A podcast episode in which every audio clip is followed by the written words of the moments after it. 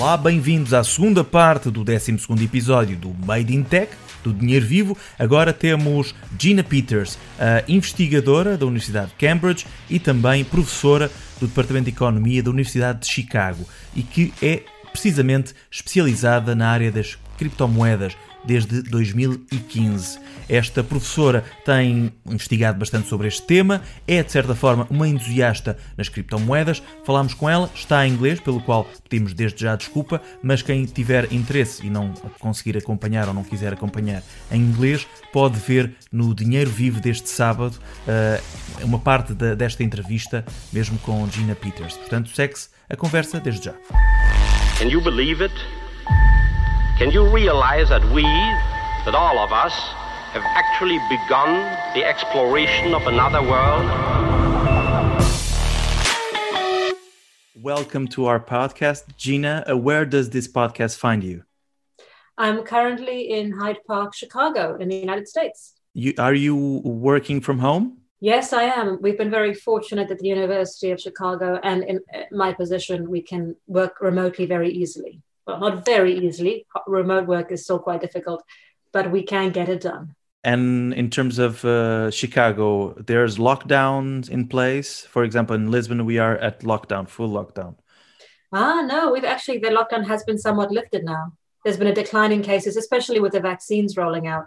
Both of my parents now have the vaccines, both doses. So, yeah, things are getting better. We in Portugal aren't there yet. So let's go to the matter at hand. Cryptocurrencies uh, are not new. Bitcoin, for example, 10 years ago in 2011, it, it was worth $1, one Bitcoin. And now, uh, as we know, it's more than $40,000. So mm-hmm. it, it, evolved a lot. Where are we now? It's not a, a real coin in terms of transactions that are used uh, normally, right? That's correct. Um, and I think one thing that's important to keep in mind is that Bitcoin isn't really the first digital currency either, right? So we had digital currencies all the way back in the 90s with e-gold and the like. Um, Bitcoin was the first cryptocurrency, was the first decentralized one. The prior iterations always had a centralized entity that could and was eventually shut down, which Bitcoin managed to avoid. Uh, so that was the big uh, innovation about a decade ago at this time. So mm. nowadays we do see a lot of different cryptocurrencies for a lot of different uses, and the name can sometimes be a misnomer calling them cryptocurrencies, but the the market has really begun to differentiate between the various uses of the various coins.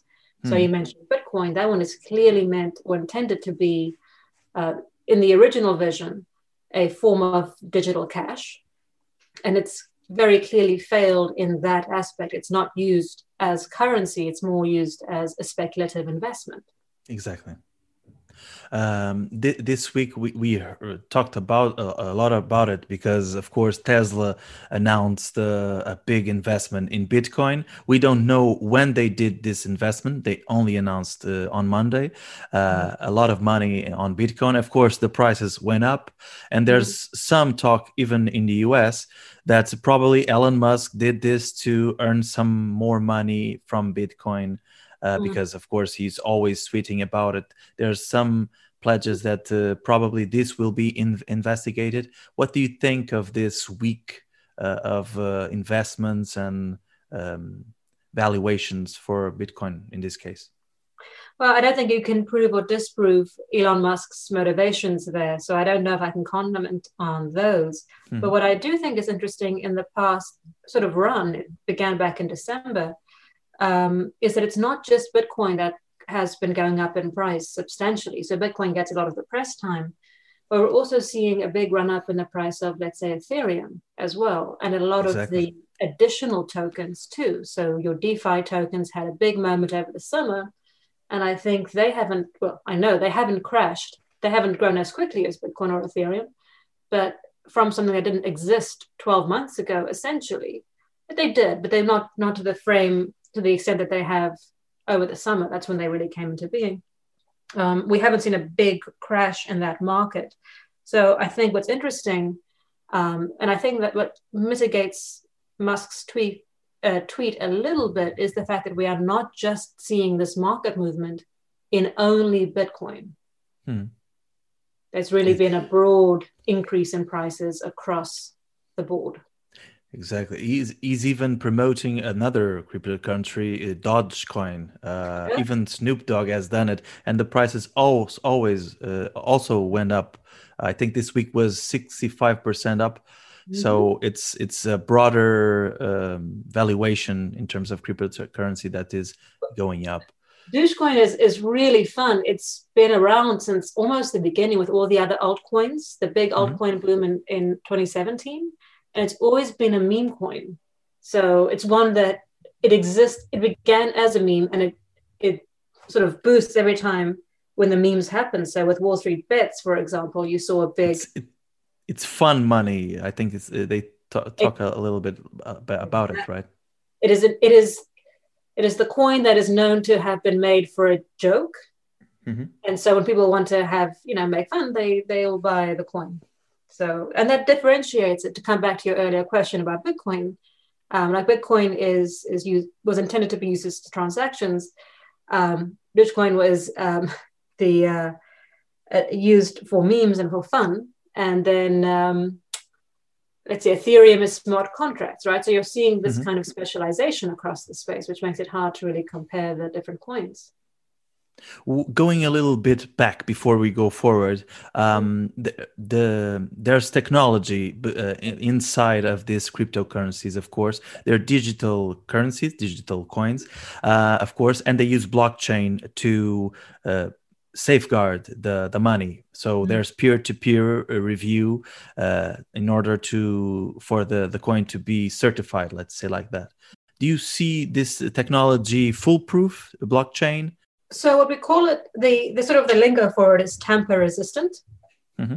the the blockchain becomes tamper resistant the interesting thing about the technology how should i phrase this there are layers to it so mm-hmm. you can think of uh, bitcoins and this is an analogy that i make quite a bit that i got from susan athey at stanford mm-hmm. you can think of the blockchain as being an excel spreadsheet or a google sheet that everyone can write on in the world Mm-hmm. And you, as one of the miners or one of the accountants, you'll get the payout if everyone agrees that your entry was correct and was the first one to be entered, right? So the first correct one entered, essentially, is the way to think about it. And so that's, I think, what you're referring to as peer review. Mm-hmm. Now, the extent to which that works is really interesting so there's obviously the 51% attack, which is if there's a majority of people who are willing to say, you know, you're my friend, so of course I'm going to say that you are first and that you're correct, right? Then they can start entering falsehoods onto the giant Excel spreadsheet or the blockchain. So if you have a, a coin where a lot of the miners are collaborating with each other or colluding with each other, the blockchain just intrinsically can't work. It mm-hmm. completely mm-hmm. fails.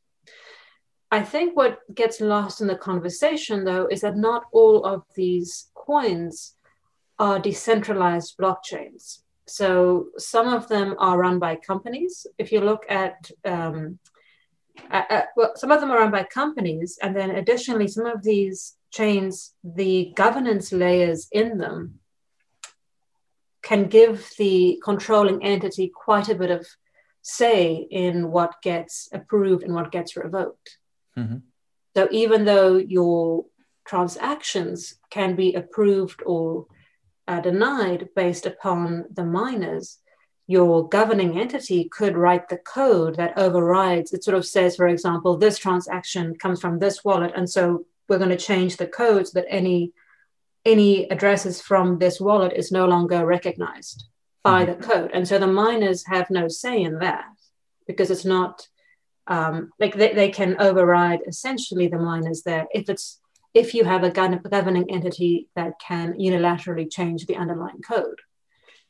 So the extent to which any chain is tamper resistant is something that I think a lot of us who think very closely about the governance and the structure of power, um, we, we recognize there's a lot of layers that, that it gets lost in potentially public discussion of these coins course it all depends on the the structure they they are made of course exactly and the incentives right so another one that people don't think about a lot um, is who gets to write the code who gets to authorize changes in the code, um, who gets to implement changes in the code.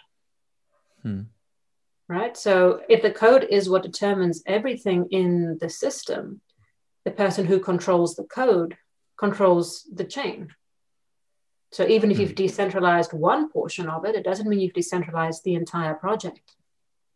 Of course.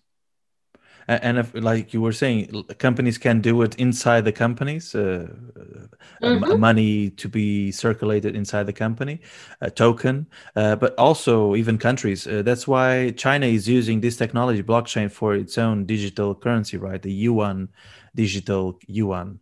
Mm-hmm. Um, the CBD. so what's interesting, I will. I just want to jump in there. So with yeah. these these fiat currencies, these nationally issued currencies, so they're calling them blockchains, and it's not necessarily obvious what they mean. Mm. So they may not have the the blockchain word is now applied to a lot of projects, and it might not have the decentralized aspects at all. Exactly. Which gets interesting. And so a lot of central banks have been very, very careful, including actually China, in calling them digital currencies, so central bank digital currencies, and not central bank cryptocurrencies, because they want to make very clear that they are, in all likelihood, not considering decentralized issuances. They control it, right? The, the banks, the, the country controls it. Mm-hmm. Exactly. And how, how these, these CBDCs will be rolled out is an open question in many cases. How will they be implemented? Exactly. It it will make all, all the difference of course. If they are different from the normal currency in the country or there mm-hmm. there's something different. Yes. Will it be parallel or will it be equivalent? Will it be accessible like do you need to essentially open up a bank account? Mm-hmm. or is it a bank account at the central bank or a bank account at the post office with the government? Um, is it everyone or is it citizens or is it only above a certain value or below a certain value um, all of these are very important questions, uh, including some very pedestrian ones. Um, like, how do you secure it? How do you prove your identity? Is it a password based system? Or is it some sort of thing where you have to go in person? And then once you're there in person and they can verify your identity, um, that, that is what lets you access those funds. Exactly. Um, one of the things also this week uh, that Tesla announced, um, I was a little bit surprised, is that they uh, probably will try to accept Bitcoin for uh, the purchase of one of their cars th- this year, probably. How does that work? Because Bitcoin prices are going up, but sometimes down. So, mm-hmm. how does a company can can put this in place? So we we actually do have other companies that do accept Bitcoin for various for various things, mm-hmm. but there was actually um, the so it's it's it is accepted in various locations. Uh, but what we see, and this was actually reported, uh, there was a paper from um, the the uh, the Nederlandse Bank, the Central Bank of the Netherlands, the one from Tulipmania, a few years ago, where they looked at people or the vendors who offered Bitcoin as payment online. And what they found was that you can offer the payment option, but actually very few people take it. And so, why is it that people don't accept the option, or why don't people pay with Bitcoin? And you probably know the answer at this point. Of course, yeah. Because uh, the prices are changing so you're probably getting rid of uh, a big uh, in a, one month that uh, amount that you are getting with paying something would be worth a lot more. So probably you're losing money when you're paying with bitcoin. Exactly. So that's exactly. So the speculative investment aspect of bitcoin really works against its use as a retail currency. Of course yeah. Which is where the defi stuff gets interesting of this past summer um, and so it'll be interesting to see how how that plays into the use of cryptocurrencies in retail markets. Though, as far as I know, we don't really have wide retail acceptance of any of the DeFi market currencies. Um, but that'll be, I think that'll be the next interesting thing to watch in terms of the retail space over the next five years and how that interacts with CBDCs. Of, of course. I've talked with uh, an, a Portuguese economist. Uh, he's from the London School Economics, and he was uh, talking to me about exactly like you were saying that uh, uh, Bitcoin as a currency, uh, it's it didn't work. it really didn't work, and he don't think that, for example, central banks should be worried about Bitcoin or or, mm-hmm. or cryptocurrencies because nowadays they are only uh, assets for investment. Even mm. the uh, prior uh, vice president of the central bank, European Central Bank, told this week the same. Uh, this mm-hmm this is spe- speculative uh, area. Uh, mm-hmm. I don't see what's the use for Bitcoin. Um, what do you think about it? So I think that there is truth in that. Relative to other financial markets, the cryptocurrency market is small, right? It's a big market, don't get me wrong, but relative to other financial markets, even just the foreign exchange rate market, which would be probably its closest competitor, it is a very small market. Mm-hmm. Now, that said, um, I do think it gets interesting if you think about cross, and this is my interest in it originally what drew me into it back in 2015, 2014 is the cross country capital flows and the a way that it allows you to move money and investments across countries. Mm-hmm. So you can think of, um, let's go back to the US housing bubble in 2008. Who could get access to that? Well, really only people in the United States or financial institutions in the United States with ties to the United States. Mm-hmm. Um, and what's interesting with Bitcoin is that it's globally accessible. So it's a globally accessible speculative investment. And what does that look like if you're in a country that normally doesn't have access to those kinds of things? How does that distort or change your economy, especially if, if you're a small economy? Um, what happens when you have things like Tether, which is a stable coin? So it is intrinsically not a speculative investment because it's designed to have a, a flat price. Um, and then there's also, you know, so st- Tether is one of the, the known ones for stable coins, but you have others like DAI or USDC, which mm-hmm. have different models of st- uh, stable maintenance, um, which are pegged to the United States dollar implicitly or try to maintain a one to one peg. Um, and so what those let you do is engage in these sorts of cryptocurrency trades in a way that lets you move money around the world that's not necessarily as speculative. That's uh, probably one way of uh, using this technology, this currency, uh, for moving things uh, from different parts of the world without paying taxes, without the problems of trying to um, put the money in new types of currency. Um, it, it uh, avoids problems and you don't do it because you are trying to invest in something that is growing like for example bitcoin but with will probably also can be devaluated. So uh, mm-hmm. it's a little bit like that right? Um so just the moving the money between the borders like it's essentially you have access to something that's equivalent in value to us dollars. And so you can send money across the borders without having to pay those financial transfer fees. And it's much faster obviously. Of course which will well. which are very big in terms of amounts of money you have to pay transferring yeah. money from different countries exactly. now and i think the thing with the speculative investments um, the global speculative investments and, and, i apologize for not making this clear hmm. um, one of the important ways through which monetary policy acts and central banks act especially modern uh, nowadays um, contemporary monetary policy a lot of that is acting through interest rates mm-hmm. right? And so the central bank being able to nudge or influence the interest rates in an economy. So to the extent that this suddenly offers a another alternative to interest rates, I don't think we've we've fully wrapped our minds around it now. Right now, it's a, obviously, and again, very speculative investment. So it doesn't form a alternative to government bonds in the United mm-hmm. States, mm-hmm. for example. But I don't think we what, what's going to happen as it keeps growing. You know, that I think is a an active area of research that I'm interested in.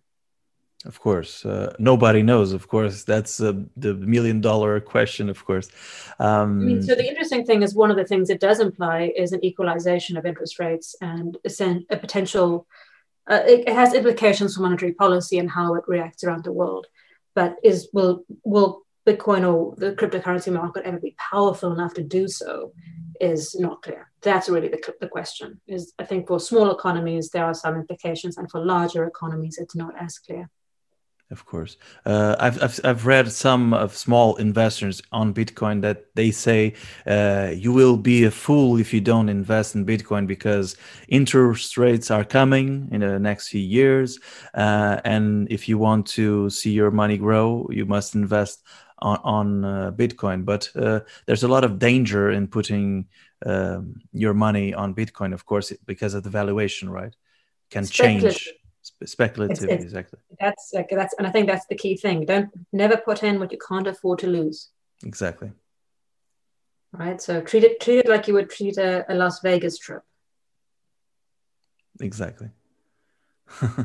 uh, in in terms of the central banks, uh, do you what role do you see them playing out here, living as as it uh, as it is in terms like only like an investment, or should they be more um, more focused, more regulatory on on this type of cryptocurrency? So I think that that does differ by country because mm-hmm. in Poland, I'm not sure what central banks can really do within their legal ability. To the extent that in the United States, for example, or even within the UK or much of Europe, a lot of the cryptocurrency regulations have really come from an investment or financial market standpoint more so than a um, money or money alternative standpoint. So regulations really have been going after the investment side rather than the, the format of money side. So I don't know to what extent really central banks are going to try and do anything serious in that market. CBDCs may offer an alternative, hmm. but I don't know if you can, to the extent that people engage with cryptocurrencies for their speculative returns, mm-hmm. And to the extent that people engage with cryptocurrencies for the very low cost, very fast international transfers, I don't know if CBDCs can compete with that market. Of course. So uh, I don't, and that means I don't know to what extent central banks can really do anything in this space. In in terms of uh, of, of going uh, in some ways uh, um, seeing it as a, an alternative to fiat money, you don't see that in the future, right? For this type of cryptocurrency. Mm, not something like Bitcoin. It's again, why do people buy Bitcoin? It's really about that investment. That, that it's, more, it's more like China is doing a digital currency that uh, uh, it's based on blockchain, but it's closed uh, and it's done by a state or a, a central bank, right? So I think that's one way of doing it for sure um, mm. a, a, state issued currency. I think uh, some of the stable coins that are more algorithmic, that are intentionally implicitly or explicitly tied to something, and so they try to not have that speculative aspect. I think that can be interesting as a cross border trade because it is open. Mm-hmm. But again, they will not have that speculative component. The big thing in getting any form of retail use of a cryptocurrency is you've got to get rid of the speculative component. And until you do, it's just not going to get traction. Of course. From your uh, viewpoint, uh, some analysts say uh, we heard uh, $50,000 for Bitcoin, $400,000 for Bitcoin. Uh, you, you don't see um, you don't see any um, proof that it will always go up or it it will collapse in a few months, right? I mean, I I don't speculate on the price there. There's, you know, I I don't I don't find that really mentally valuable as an exercise to do, right? It's it's fun to speculate, but you know, we're all just sort of throwing around numbers at that point. Of course, because there's so many things depending on it. I heard some Portuguese that uh, invest on Bitcoin say, "Oh, this is totally connected with the states putting money, uh, dollars and euros in in in the economy. When that happens, Bitcoin goes more up." but that's only speculative, also too, right? Yes, and Elon Musk tweets about it, and so the price of Bitcoin goes up, and exactly you know, China downs it, so the price of Bitcoin goes down. Butterfly flaps its wings. You know, it's it's all it's a lot of fun, but I don't exactly. know you can really make solid predictions that um, anyone should take to the bank. Never of put course. in what you can afford to lose. Of course, Bloomberg ha has made a, an editorial which I uh, has a provocation there. It's uh, they say one society was mediated by governments and we used fiat currency. Now society is mediated by Twitter and Reddit and Elon Musk. So, so sure, Dogecoin. so it's a provocation uh, because of the changes uh, in in terms of speculative uh, behavior area. Yeah, uh, in in, ter in terms of the mm, uh, of where does uh, cryptocurrency lead us uh, in the future? Um, do you see still uh, the advantages of the promise of the beginning of the cryptocurrency nowadays, or the speculative uh, investments area is putting the the focus only on that? I think that the great thing that has happened um, in cryptocurrency, which I don't think anyone expected to happen as quickly as it did, is the rapid growth and the experimentation and the new applications, uh, the new coins in cryptocurrencies that have developed since the initial release of Bitcoin.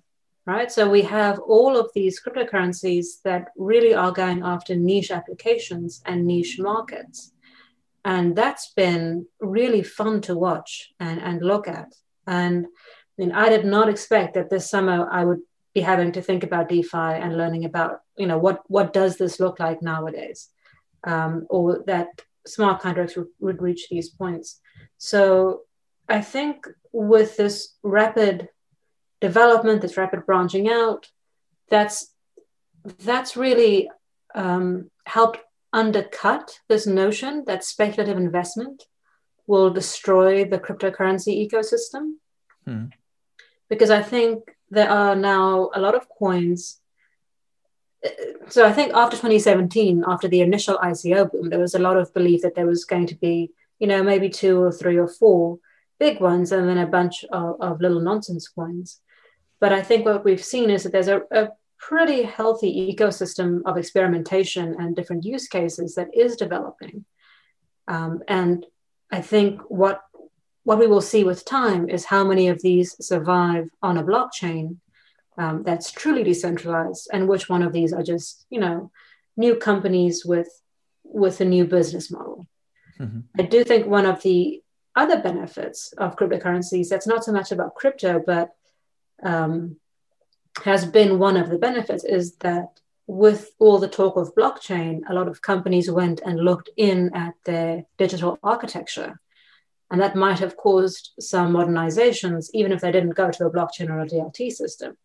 A lot of the hmm. discussions with CBDCs, right now they're talking about retail, but originally, three or four years ago, the, a lot of the discussion was about the wholesale transfer money transfer systems, which is the, the big banks and the big transfers. And so or uh, settling stock market uh, trades more quickly, hmm. right? So there's a lot of uh, digital um, modernization that occurred on these very big exchanges, these very big transfer points that we were, in all likelihood, quite a distance away from having um, those discussions. And, and sort of the, the blockchain discussion, cryptocurrency discussion really allowed people to throw out some buzzword and then go and look and see, oh, can we modernize this? Cheaply and inexpensively and in a good way. So even if they didn't end up adopting any of the technology, it allowed the technologies um, buzz, let them go and make the case that at least they can look at into how their work is currently being done. Of course, blockchain technology is on, it's not only connected to currency; it has other usages, right? It's a record keeping. Exactly. Um, so anything that revolves uh, record keeping of any form, whether it's legal contracts, whether it's identity. Think of everything you do online, right? In a sense, it's all it's all Twitter posts, right? That's a, a record of of your tweets. So blockchain can be applied to anything in that setting. Course. Uh, there's uh, we talked already about China. Uh, one thing that I, I, saw was accusations from the United States, seeing that the digital uh, yuan uh, will it's a way to weaken uh, the the other economies in some way. Um, what do you see in terms of of countries competing in this area? Should countries have their digital currency? Given that it's uh, completely the antithesis of Bitcoin, because the ultimate goal of uh, Bitcoin, for example, is separation of money and state, of course, and mm-hmm. this this money is completely connected to a state. Mm-hmm. Yes, and I think that comes back to the earlier question of how is this being implemented. Mm-hmm. Is it locked into the country? Is it locked into only people who get approved to use it, or can it be freely moved around? So I think the way in which the CBDC is implemented really matters for that entire discussion. Mm-hmm. And I think uh, the extent to which alternatives exists will also be very important. But but do you think the the countries should uh, should uh, um, try to have their digital currency? We we've seen in Europe in some states like Estonia. Mm which uh, is big on everything online and mm-hmm. money is and helping given license to fintech to to um, put digital currency in place um, what what do you think about uh, this area of fintechs uh, pr- providing services in this area so i think um, possibly a good place to look at is actually uh, sweden mm-hmm. um, because they've had the collapse in physical currency happening for quite some time. What what we've observed in Sweden is people moving away from using physical currency and needing to actually mandate the that businesses accept physical currency and not just rely on digital currency there. Uh, so I think, and I, and I, and I preface with that because I think there is a danger that once you, if you can absorb, uh, if you can issue a digital currency, that is widely accepted, you do run the risk of the physical currency dying out, even if you allow the physical currency to continue to exist. And the reason that's important is that as long as you've got both a physical and a digital currency, which are treated as equivalent, the CBDC will only add to the economy, will not subtract. Mm-hmm. It only adds an additional option, as long as it continues to be treated as equivalent to the physical currency. Now, I think where the the CBDC can add in addition is that a lot of the current digital transfer of cash that occurs in an economy is being mediated by private companies, right? So your PayPal's, your um, Venmos, like all of these are transferring money electronically from individual to individual, but these are at the end of the day private companies. So, to the extent that a CBDC could offer a um, alternative to those platforms, it could be very good for an economy. Hmm. Especially if, for example, those digital transfers are free. Of course, and it puts. Uh, we all always talk about the commissions from banks. Uh, it takes something away from it, right? The the economic model of some banks probably will be hurt because of it but uh, the the citizens will probably pay less, so it will be good for them, right? Yeah, and so and and as an economist, we think about both of those together. We don't just think about the banks, and we don't just think about the consumers. We think about the economy as a whole, right? And so I think that and that's another field of research that's happening right now is how do we how do we balance these aspects? And one of the clear takeaways is it depends on how the CBDC is issued in Europe, we talk a lot, a lot about, for example, apps like Revolut, uh, fintechs like Revolut. Will try to offer services like banks. Uh, nowadays, they don't have the full license. Some uh, they already do, but they aren't using it.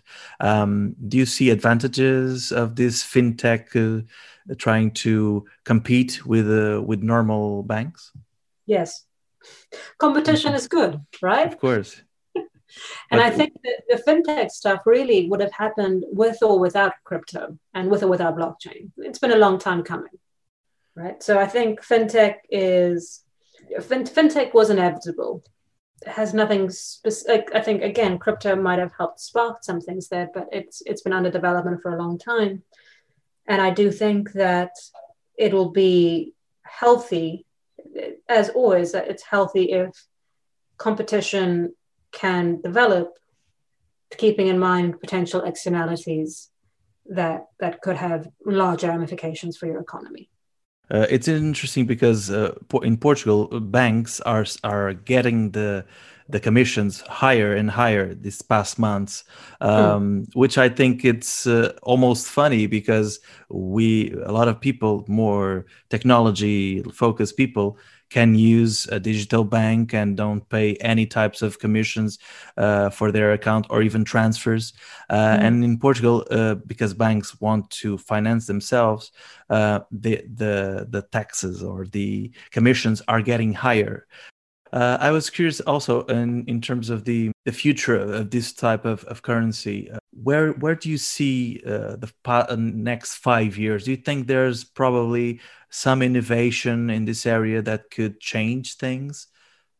Mm, I think way? the rollout of CBDCs will be interesting because it does create, if it, if to the extent that it does happen, it may create a norm for electronic payment systems, electronic money rails. So I think that could be interesting. Um, and the extent to which you can get a cryptocurrency that's a stable coin um, that has similar market reach. I think otherwise, though, the, the speculative market and the apps markets that you, you're getting from, from various cryptos, I think that is, is really going to be what continues to grow. And I, and I do wonder to what extent um, sort of blockchain based legal contracts or blockchain based tracking mm-hmm. um, or information collection really uh, we, we to what extent we'll see new new um, approaches or new applications of that. Hmm. I remember uh, a few years ago there was a Portuguese that was a commissioner in Europe for innovation, and mm-hmm. he was talking about the promise of blockchain, uh, and he was imagining uh, in the future, uh, for example, a Uber driver won't need Uber because they have blockchain technology and mm. he can use the payment system with blockchain and without Uber. Do you see something like this in the future in some way? Well, I think that raises the question of who's going to write the code that connects the taxi, the, the Uber driver to um, the passengers, right? Because that's, that's what Uber does. Is it's mm-hmm. not in part, it handles the payment system, which means that you don't have to give money uh, directly to the, the driver, and it doesn't matter which country you're in. But the other thing it does is it, is it helps connects, it acts as an intermediary to connect people looking for a ride and people willing to offer the ride with some screening mechanism for, uh, to some extent on drivers. Of course. Right. So I think that is what the platform there provides. And how do you duplicate that in a blockchain is not really something that's answered by most of those kinds of uh, visions. Of course, yeah. There, there, there's software there. There's user experience that is valuable, of course. Mm-hmm, mm-hmm. Exactly. Um, now, maybe there's there's improvements along those dimensions, but there are again, it's a record keeping device, and so to the extent that records need to be kept, it's helpful. But it is at the end of the day, it's software that helps you keep records. Of course. Uh, I w- will also like to talk with you about uh, small investors. There's a lot of talk because of GameStop, uh, of uh, uh, Reddit uh, mm-hmm. combinations changing um, not only Bitcoin, but of course stocks and companies. Um, what do you think? I see this connected with Robinhood apps and Revolut apps. Mm-hmm. Um, there's more and more small investors, people that uh, are more attracted to this area. Uh, mm. Do you see that as a good thing? There's of course dangers on it um, mm. because of the uh, speculative area that where people sometimes don't understand that they can lose all their money. Uh, mm. Where do you see this area? There's ups and downs. I, I, think that's exactly how I see that area. There's ups and downs. There mm. are. Um, it allows for increased competition, which is good. Uh, it can make it can allow people to make uninformed decisions, which can be very bad. I think the interesting question there is really how do you update regulations in such a way that you don't stifle this new form of competition?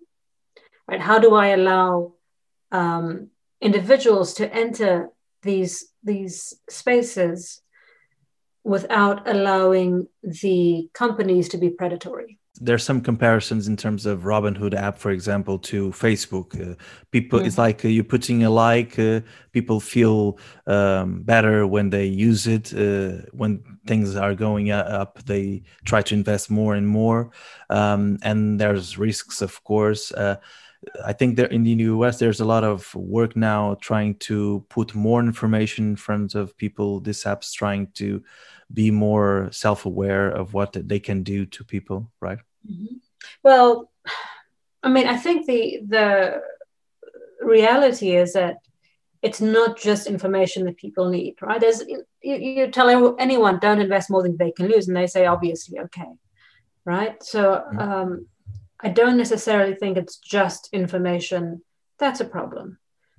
But at the same time we also need to allow people to lose right? Mm-hmm. So if you if you're willing to gamble hundred dollars or thousand dollars, that's your right. But um, I think there are common sense measures like the amount of leverage you're allowed to take on, for mm-hmm. example. Um, but then how do you how does that amount of leverage compare to the amount of leverage we would offer to a financial firm, right? Um, to a bank or, or to an investment fund or a hedge fund. So, can there be some sort of, of synchronization of rules and standards across those platforms? I think that would be valuable. Of course, yeah. Absolutely. Um, even in terms of there, there's also some talk of uh, oh these small investors are changing prices. They cannot do this. Some people say this. Uh, but but i really think that they are doing what other speculators in the in the industry, traditional speculators, uh, did in a different ways, using different techniques, right? I, I would agree with that, and that's why mm-hmm. why I say I think the the way to approach this is if there are concerns about retail investors, small investors impacting the prices, right? Then clearly there must already be laws in place that prevent larger hedge funds from manipulating prices. And so clearly, those same laws should be sufficient to stop retail investors from manipulating the prices. Because if they're not, then they clearly wouldn't stop larger hedge funds from manipulating the prices. Just to wrap it up, I have a question that is more a perspective question. Uh, you work on this area for a few years. Uh, what has surprised you most, uh, and what uh, are the main highlights you, you saw in this area that uh, uh, still excite you working on it? I think the, the rapid growth and the vibrancy of alternatives and new uses in this space, that it's not just there's never just one option of or one example of a type of coin or a type of application. You, you get many, and they are each robust in their own way. That's been really fun to watch develop. Um, and I think what's also really nice is that it's actually a very positive and very friendly and welcoming community um, in a way that has maintained or has continued even after the original you, you would think that as, as a, you know a lot more wealth began to move around a lot more people became rich quick and, and all that you would think that the environment might really change and i've not really seen that happen between people that use cryptocurrency invest mm-hmm. in cryptocurrency yeah and just uh, sort of the, the, the, general vibe when i talk to people who are in the cryptocurrency space um, it's it's a very pleasant overall like there's always bad actors but overall mm. it's it's um, it's a it's a very pleasant and positive space in tech. Hmm. And, so and what... both tech and finance. If I think about the, the average hmm. interaction that I can have in those two groups, it's definitely a fascinating positive blend. Hmm. And what worries you mo- the most in the future for this area? What are what, what do you think can go wrong? Hmm. I think regulations that don't understand what they're regulating. Mm-hmm that I think could could um, make it very boring or not boring, but sort of set it back because it can make it no more blockchain specifically no more than a glorified database, mm-hmm. which it removing that decentralized component, which is what makes it special and what makes it different, is that decentralization. So losing sight of that, I think, or, or removing the ability to do that will greatly diminish the value of of this enterprise. Makes sense. So it's better they uh, don't mess it up uh, don't try to regulate too much uh, so it could be a backfire really. Mm-hmm. yeah and again it's it's and that's a difficult that's a difficult thing to ask. It's a difficult thing to uh, to balance i suspect at the end of the day Unfortunately, mm. that's not something that I am involved in at this time, so I don't have to worry too much about over regulating or under regulating. I'm just here to understand how the system works. Of course. Thank you so much for your time, Gina.